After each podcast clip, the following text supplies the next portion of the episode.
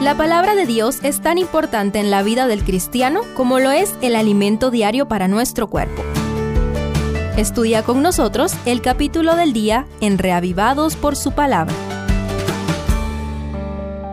Primero de Crónicas 27. Tras la organización de los levitas y los distintos ministerios que David organizó para el templo de Jerusalén que vimos en los capítulos anteriores, ahora el texto bíblico se dedica a los funcionarios y administradores civiles y militares. Acompáñame a extraer lecciones prácticas para nosotros. Primero, comandantes militares. Cuando estudiamos los libros de reyes nos asombramos de la sabiduría de Salomón para organizar de manera perfecta todo el imperio que llegó a ser Israel. Pero en Crónicas nos damos cuenta que, aunque Salomón indudablemente lo perfeccionó, muchas directrices fueron establecidas por el rey David.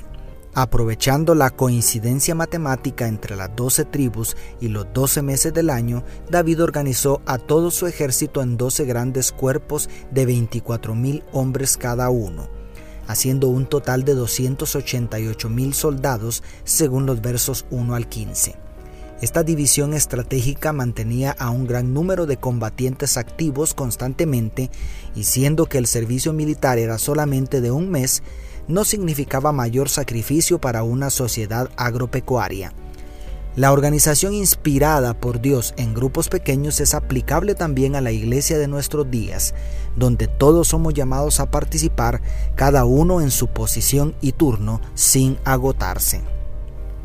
Segundo, jefes de las tribus. Siendo David un rey guerrero, se dedicó mucho espacio a los doce cuerpos del ejército y sus comandantes pero los versos 16 al 24 agregan a los jefes de cada tribu por nombre también. Estos podríamos decir que eran los gobernadores civiles que colaboraban como jueces para tomar decisiones y hacer justicia a cada ciudadano del reino de Israel.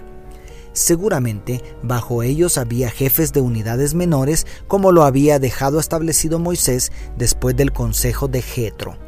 El punto que quiero resaltar es que una buena organización y administración no es funcional sin líderes consagrados, comprometidos y eficientes con el cumplimiento de su deber.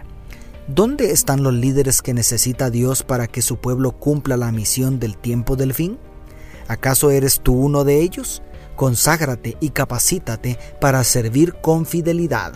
Tercero, supervisores de los bienes reales.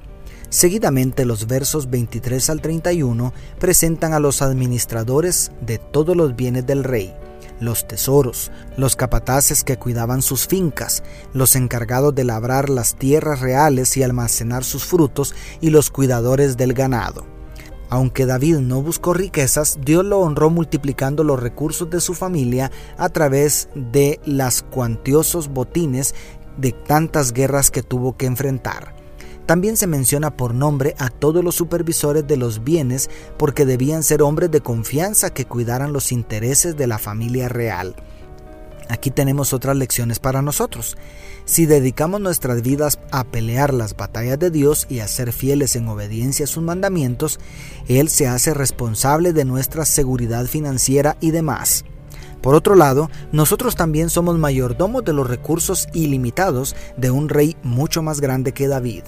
Y cuarto, consejeros reales. A partir del verso 32, los últimos versículos se dedican al registro de todos los consejeros del rey.